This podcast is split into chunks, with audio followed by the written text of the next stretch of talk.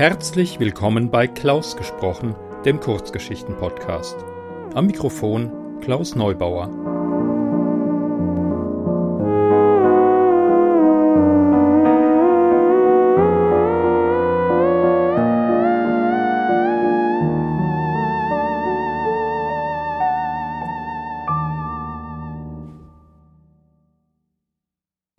Hallo, ich freue mich, dass ihr meinen Podcast eingeschaltet habt.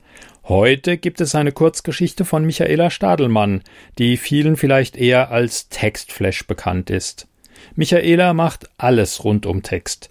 Lektorat, Übersetzungen, Autorenberatung und natürlich schreibt sie eine Menge Bücher in verschiedenen Genres unter verschiedenen Namen. Ähm, ja, ihre Niederrhein-Krimis habe ich gelesen und sehr gemocht und auch ihren Schreibratgeber habe ich natürlich auf meinem E-Book-Reader. Ja, was sie nur leider nicht schreibt, sind Kurzgeschichten.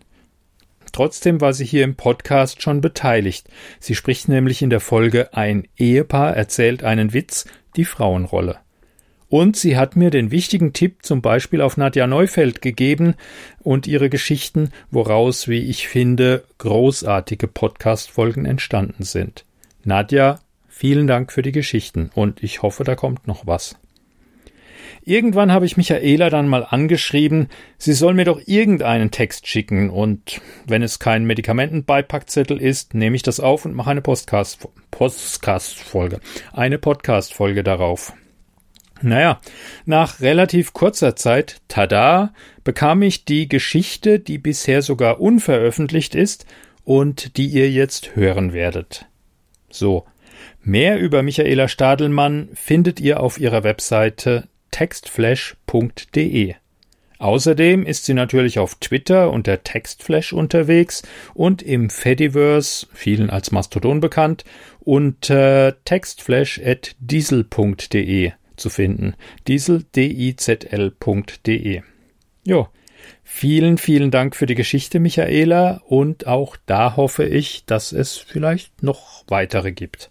Und jetzt wünsche ich euch gute Unterhaltung beim Zuhören. Faust von Michaela Stadelmann Teil 1 Die Reise Sommerferien 1978 Bergheim, Konstanza, Deutschland, Österreich, Ungarn, Rumänien. Vier Länder in 24 Stunden. Knapp 2300 Kilometer. Eine Großfamilie, zwei Autos. Heimaturlaub. Urlaub am Strand. Die Kühle beim Start im Nordwesten wurde von moderaten Temperaturen auf dem Weg nach Frankfurt abgelöst.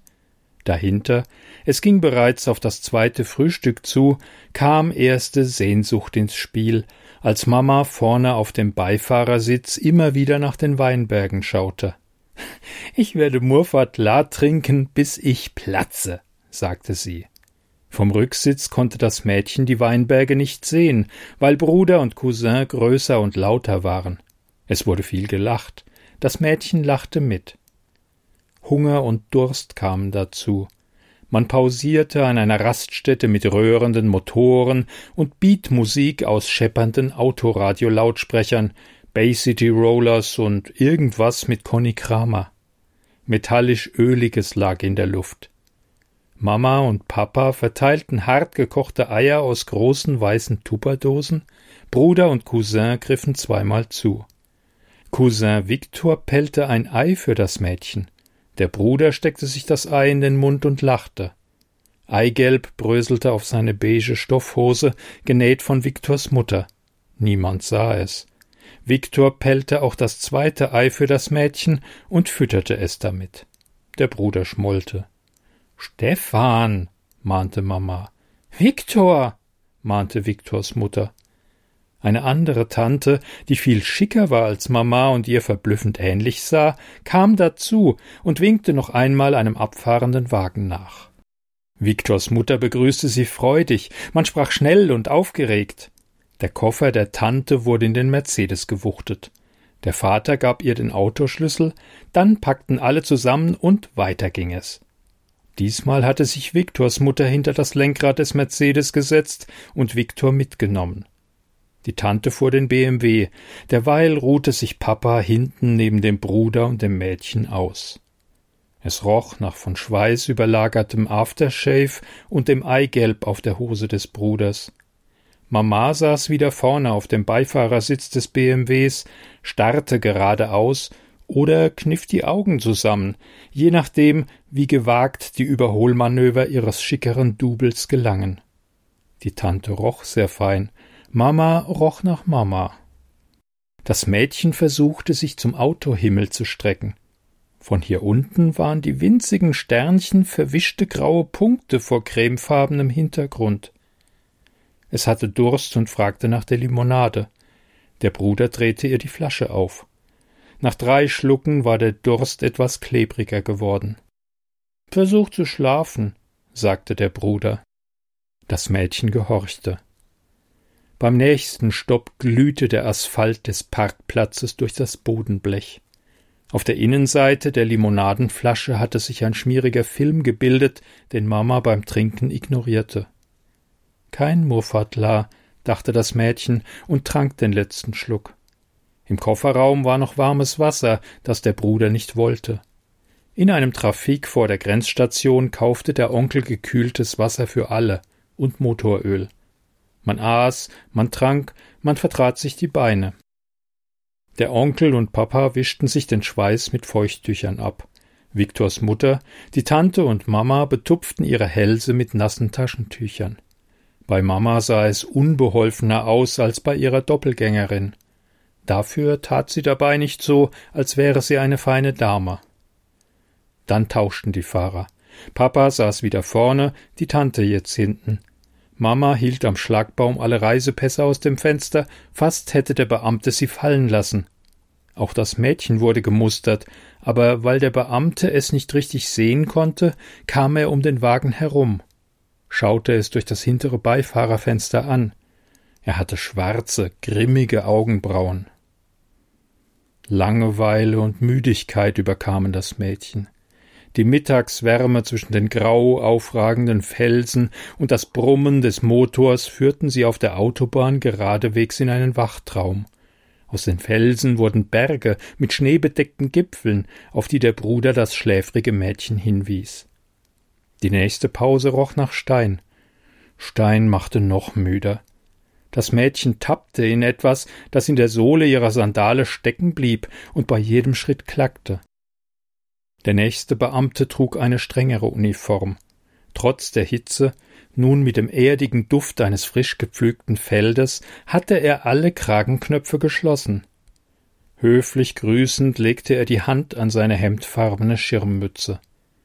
Der BMW fuhr an und folgte dem Mercedes, der schon einige hundert Meter weiter auf einem Feldweg unter Bäumen geparkt hatte. Es folgte das übliche Ritual von Essen und Trinken. Schwärme von Mücken gesellten sich zur frühen Abendsonne. Das klackende Ding in der Schuhsohle hatte sich bis zum Fuß durchgebohrt. Mama schimpfte, als das Mädchen ihr die Wunde zeigte. Nach dem Verbinden saß wieder die Tante am Steuer. Dreieinhalb Stunden bis zur nächsten Grenze, lautete die Parole. Viktor war zu Gast auf dem Rücksitz, diesmal zwischen Mädchen und Bruder, Papa auf dem Beifahrersitz, Mama wechselte in den Mercedes. Alle waren müde, auch das Mädchen, obwohl es den ganzen Nachmittag in der nach Plastik sitzen und Wurstwasser riechenden Luft gedöst hatte. Die Wunde am Fuß pochte ein bisschen, wenn der BMW durch ein Schlagloch rollte und ihre Beine zum Baumeln brachte. Allmählich überzog Dunkelheit das Land. Im Rückspiegel verlosch die untergehende Sonne. Kurz vor dem nächsten Halt bremste der Wagen, das Mädchen fuhr hoch. Schlaf weiter, sagte der Bruder, wir sind an der Grenze. Alles verlief wie bei den letzten Malen. Fahrertausch, nun nahmen Papa und Viktors Vater wieder die Plätze hinter den Lenkrädern ein, Papiere aus dem Fenster halten, weiterfahren. Kurz vor dem nächsten Schlagbaum wurde der Mercedes herausgewunken. Viktors Onkel signalisierte noch, dass der hintere Wagen weiterfahren sollte. Doch folgsam wie ein Schaf scherte auch der BMW aus und fuhr hinter die Zollbaracke. Die Luft stockte. Selbst die Gerüche wurden durchsichtig. Niemand sprach. Die hintere Tür wurde aufgerissen. Ein Beamter, den obersten Hemdknopf offen, keine Krawatte, griff neben dem Mädchen zwischen die Polsterung der Rückbank. Sein Schnurrbart lächelte. Er warf die Tür wieder zu. Der Bruder, schon wieder im Halbschlaf, schreckte hoch. Nimmi, Nimmi, murmelte er. Nebenan startete der Mercedes, der BMW folgte. Den nächsten Fahrerwechsel in der Nacht verschliefen die Kinder. Teil 2 Die Hitze Jeden Morgen trafen sich die Familien im Frühstücksraum an dem ihnen zugewiesenen Tisch. Jeden Tag wurden vertrocknete Brötchen und Marmelade serviert, dazu Kaffee und seltsam leblos schmeckende Milch. Der Frühstücksraum war meist halb leer. Das Mädchen hörte viel und verstand nichts, außer es sprach jemand Deutsch, was sich auf ihre Familie beschränkte. Viktor und Stefan hofften auf britische oder amerikanische Reisende, weil sie in der Schule Englisch lernten. Aber natürlich gab es die hier nicht. Schon bevor das Mädchen die Badehose anzog, konnte es Sand und Salz riechen, oder wie die anderen sagten, das Meer. Für das Mädchen blieb es bei Salz und Sand, darunter der pappige Geruch des Sonnenschutzmittels. Einmal aufgetragen, einmal durch den Sand gerollt, schon war man knusprig. Sonnenschirme gab es nur, wenn man sich beeilte oder sich mit dem Strandwärter anfreundete und der zufällig gute Laune hatte. Doch Mama, Viktors Mutter, die Tante und der Bruder wollten braun werden. Also gab es am ersten Morgen einen großen Familiensonnenschirm und danach nur noch Handtücher oder T-Shirts gegen den Sonnenbrand. Sonnenbrand roch krank, als ob die Haut plötzlich Fieber bekommen hätte. Es half ins Meer zu gehen, erst mit den Zehen im kühlen Grund zu bohren, dann das flüssige Salz an den Beinen hochklettern zu lassen über den Bauch, zu den Schultern und das Kinn. Das Mädchen schloss die Augen. Sand und Salz klebten in jedem Atemzug. Das Wasser spülte die Kristalle durch die Nase des Kindes, das sich hingehockt hatte und mit dem Mund in den Wellen Blasen blubberte. Ein roter Matschhaufen trieb an seiner Nase vorbei, gefolgt von weiteren Häufchen. Jemand zog das Mädchen aus der Brandung in den seichten Bereich am Strand zurück. Viktor, der Cousin. Du darfst dort nicht blubbern. Das sind Quallen. Die können dich mit ihren Tentakeln verbrennen. Dann schreist du. Die Quallen rochen nach Salz und Schimmel. Hier sagte man jedoch Tang dazu. War das rumänisch? Es klang anders und zugleich wie deutsch. Tang war grün und klebte, wenn man ihn anfasste. Vorsichtig streckte sich das Mädchen nach einem roten Matschhaufen, Qualle genannt, aus, um ihn zu berühren. Nicht anfassen, hab ich gesagt, brüllte Viktor. Da, sie fährt schon die Tentakel aus. Das Mädchen sah nur einen Matschhaufen. Wo? Da, schau halt hin. Gehorsam blickte das Mädchen auf das rote Etwas, das auf ihr Bein zuhielt, und folgte Viktor, der einfach wegging. Salz und Schimmel, Tang, Quallen. Jeden Tag roch die Hitze stärker nach Salz und Schimmel. Sie knirschte als Sand zwischen den Zähnen, schlürfte die Kohlensäure aus dem kalten Mineralwasser, in dem graue Eiswürfel schaukelten, verfolgte die Familie als Sonnenbrand bis in den Schlaf. Sie roch würzig nach dem verkohlten Zierblatt, das jeden Morgen auf dem frisch aufgeschüttelten Kissen lag und eigentlich ein Lorbeerblatt war. Das Mädchen warf es durch den oben offenen, zylinderförmigen Lampenschirm der Nachttischlampe auf die eingeschaltete Glühbirne. Die Hitze heizte den gläsernen Schirm auf, so dass das Mädchen sich verbrannte, als es das Lorbeerblatt wieder herausholen wollte. Die Hitze war so mächtig, dass sogar Gewinde schmolzen und die Flurlampe abends, als sich Mama, Papa und die beiden Kinder gerade hingelegt hatten, von der Decke fiel. Jedenfalls behauptete das der deutsch sprechende Hotelangestellte, der gerufen wurde, als er endlich kam. Tatsächlich fehlten alle Deckenschrauben bis auf eine, sagte Papa, aber das wollte der Angestellte nicht hören. Wahrscheinlich war er dafür nicht zuständig. Am dritten Tag hatte Mama immer noch keinen Murfat La getrunken. Es gab nämlich keinen, im Gegensatz zum Rum, der literweise hätte ausgeschenkt werden können. Also schlürften die Erwachsenen abends, wenn die Hotelbar offiziell geschlossen hatte, Cuba Libre, sofern die Tante, Mama oder Viktors Mutter Cola in einem der schwach bestückten Lebensmittelläden organisiert hatte. Dann schenkte der eifrige Barkeeper wenig Kuba und viel Libre aus. Die Kinder mussten oben in den Zimmern bleiben. Der Bruder und Viktor spielten dann Karten mit dem Mädchen. Anfangs konnte es mit den schwarzen und roten Kreisen und Kästchen nichts anfangen. Immer wieder erklärte Viktor geduldig, was Kreuz, Herz, Pik und Karo bedeuteten. Eines Abends, an dem das Mädchen allein mit den Spielkarten auf dem Bett auf die beiden Großen wartete, hielt es sich jede einzelne Karte konzentriert vor die Augen. Kreuz, Herz, Pik, Karo. Die nächste Runde Mau Mau gewann es. Die Linie zwischen Salz, Sand und Himmel verschwamm jeden Tag ein bisschen mehr. Die roten Matschhaufen kamen nicht mehr an den Strand. Stattdessen brachte der Schimmeltang so kräftigen Wind mit, dass der Onkel ihn mit ernster Stimme Sturm taufte.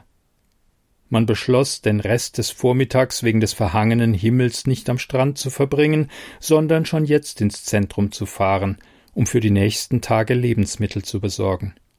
Man verteilte sich auf die beiden Autos und brach auf. Salz und Sand wurden zu nassem Staub und Wind zwischen grauen Baracken und dem Meer, dem Schwarzen. Mittags gab es Fischsuppe mit Gräten in einem Lokal weit weg von der Hotelmeile. Warum wusste das Mädchen nicht. Man aß heute hier und fertig. Die Suppe schmeckte wie das Meer nach Salz und Sand, es blieb als brauner Film auf dem Tellerboden zurück.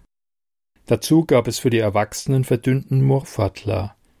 Die Tante und Mama tranken je zwei Gläser, der Onkel hielt sich an Bier und Schnaps, Papa und Viktors Mutter sollten nüchtern bleiben, um die anderen später zurückzufahren. Für die Kinder gab es dünne Limonade, die nach Fisch schmeckte und noch durstiger machte. Die Männer hatten keine Lust aufs Einkaufen. Die Frauen schienen erleichtert darüber, also teilte man sich auf. Winkend gingen die Tante, Viktors Mutter und Mama davon. Das Mädchen war an der Hand des Vaters geblieben.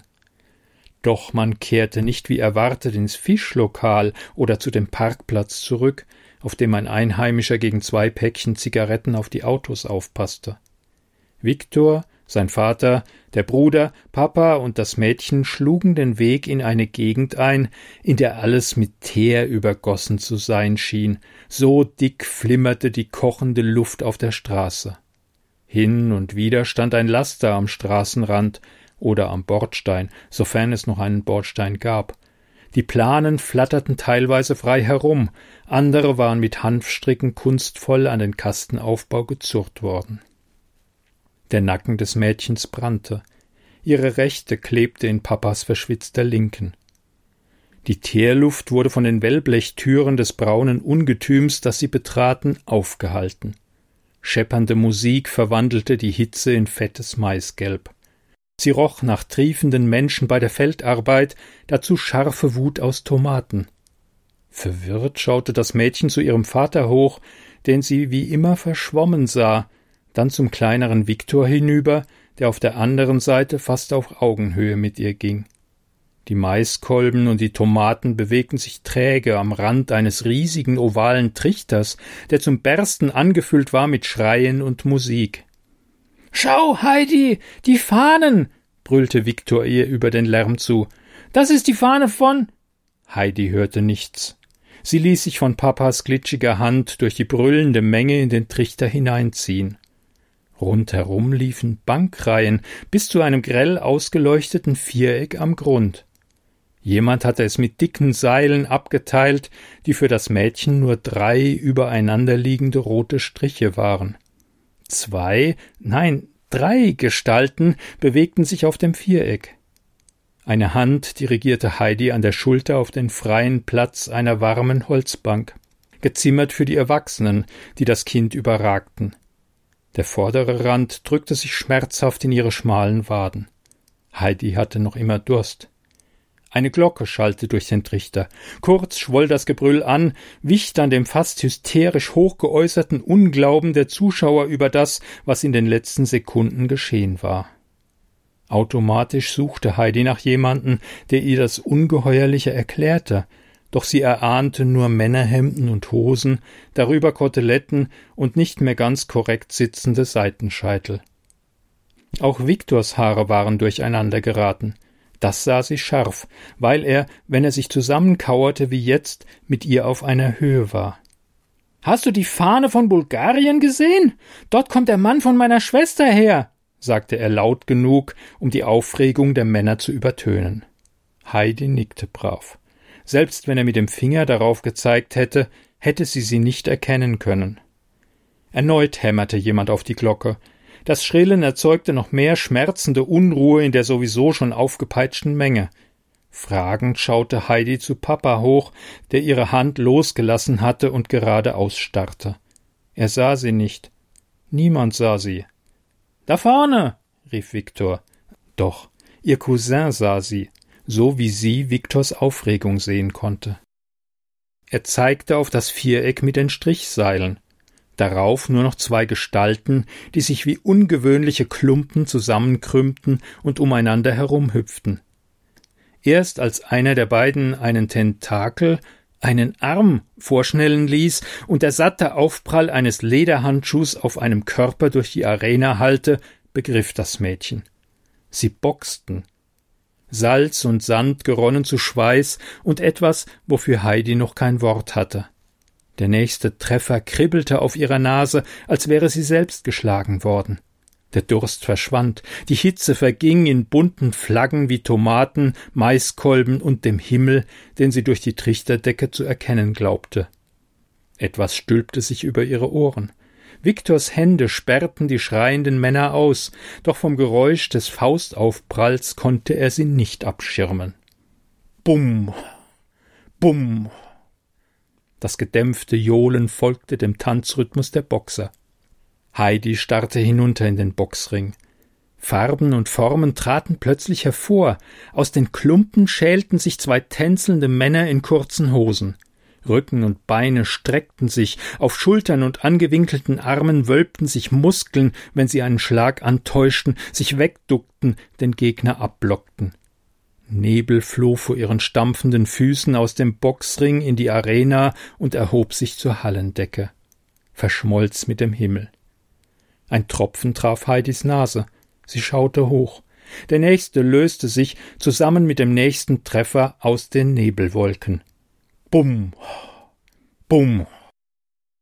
Stille senkte sich auf das Mädchen. Kalter Schweiß rann vom Nacken den Rücken hinunter. Ihre haltlose, leere Hand ballte sich zu einer kleinen, harten Faust und riss das, wofür Heidi noch kein Wort hatte, aus ihrem Herzen, schoss durch ihre Kehle weiter zum Grund des Trichters zu den Boxern. Nur sie spürte ihren Schrei. Mit einem Satz sprang sie auf die Bank, reckte nun beide Fäuste, ihr Herz schlug im Rhythmus der Treffer. Bumm, bumm, die brüllende Menge spülte ihren Schrei zum Boxring, zum Himmel hinauf, von wo er in kleinen Tropfen wieder auf sie herabregnete. Immer mehr Tropfen bildeten sich dort oben, zerstoben in der tomatenroten, maisgelben Hitze zu Nebeltröpfchen, landeten auf ihrem Rücken und gerannen zu Flügeln. Allmählich verließen Heidis Füße die Bank, langsam schwebte sie über die verrutschten Seitenscheitel und durchtränkten Hemdkragen zum Podest, wo sich die Boxer nichts schenkten, kämpften sie doch um nichts Geringeres als ihre Seelen. Das Mädchen konnte ihre Kraft spüren, zu der Sand und Salz geworden waren. Sie gleiste aus den erhitzten Körpern, schwappte bei jedem Bumm in Kaskaden über die ekstatische Masse. Als könnte nichts diesen Tanz zum Erliegen bringen, nicht einmal die rohe Gewalt ihrer Fäuste. Heidi landete sanft mitten im Ring. Ihre Haut verschmolz mit den Boxerkörpern, ihre Arme hoben sich wie die der Männer mit Gesichtern aus Fels und Schmerz und schlugen zu. Bumm, bumm, bumm, bumm, bumm. Ihre Flügel wurden zu Schultern, darauf thronten Muskellawinen, die mit ihren Fäusten zu Tal schmetterten. Traf sie den einen, krümmte sich auch der andere. Wich ersterer aus, floh auch letzterer. Schweiß und Schmerz, immer wieder Schweiß und Schmerz, das war es, wozu Sand und Salz geworden waren, was ihre kleine Seele über alles hinauswachsen ließ. Alles wurde wichtig und unwichtig zugleich, der Stich der Einsamkeit dort oben auf der Bank, das donnernde Gebrüll, die heißen Perlen auf ihrer Oberlippe, die sengende Stille, die sie umgab. Alles wurde eins, alles wurde gut. Einer fiel. Die Muskelberge schrumpften zurück zu Flügeln, zu Kinderarmen. Heidi wurde zurückgerissen zwischen Papa und Viktor, der ihr, der Sitzenden, immer noch die Ohren zuhielt. Ihr Herz stolperte plötzlich. Aus Schweiß wurde Schmerz, bis der Gefallene sich wieder erhob und das Schrillen der Glocke die Runde beendete. Grollend erhob die Menge die Forderung nach einer Entscheidung. Der Ringrichter riss den Arm des anderen hoch, drei harte Glockenschläge besiegelten die Entscheidung. Unglaublicher Tumult brachte die Luft zum Sieden, die Menge drohte überzukochen und den Ring zu stürmen. Auch Heidi schüttelte die Fäuste in flammender Wut, doch zwischen den anderen war ihr Innerstes nun wieder im Körper der unsichtbaren kleinen Schwester, Tochter, Nichte, Cousine plötzlich zu groß. Nochmal, brüllte sie aus Leibeskräften, nochmal, bitte nochmal. Dann brach sie in Tränen aus. Später, als sie wieder im Hotel waren, bekam sie eine Tafel Schokolade und durfte mit den Erwachsenen hinunter zum Strand, obwohl die Sonne schon unterging. Die Schokolade schmeckte glatt und süß, konnte aber die schmerzhafte Leere nicht füllen. Viktor und Stefan erbettelten sich die Erlaubnis zu einem raschen Bad im Meer. Heidi verspürte keine Lust mehr auf Sand und Salz. Immerhin waren aus den Tränen wieder Schweißperlen geworden. Sie prickelten auf ihren sonnenverbrannten Schultern, als wollten sie die Flügel wecken, unter denen die Muskeln wie Gebirge schlummerten. Sie warteten auf die Gelegenheit, sich wieder zu entfalten, um wieder wie die Boxer im Ring zu werden. Heidi wusste ganz genau, dass sie noch da waren, dass sie sie eines Tages wieder ausbreiten und fliegen würde. Irgendwann. Sie hörten Faust von Michaela Stadelmann, gelesen von Klaus Neubauer. Ich bedanke mich für die Geschichte, für die Musik, fürs Zuhören und hoffe, ihr hört mal wieder rein. Eine Produktion des Podcasts klausgesprochen.de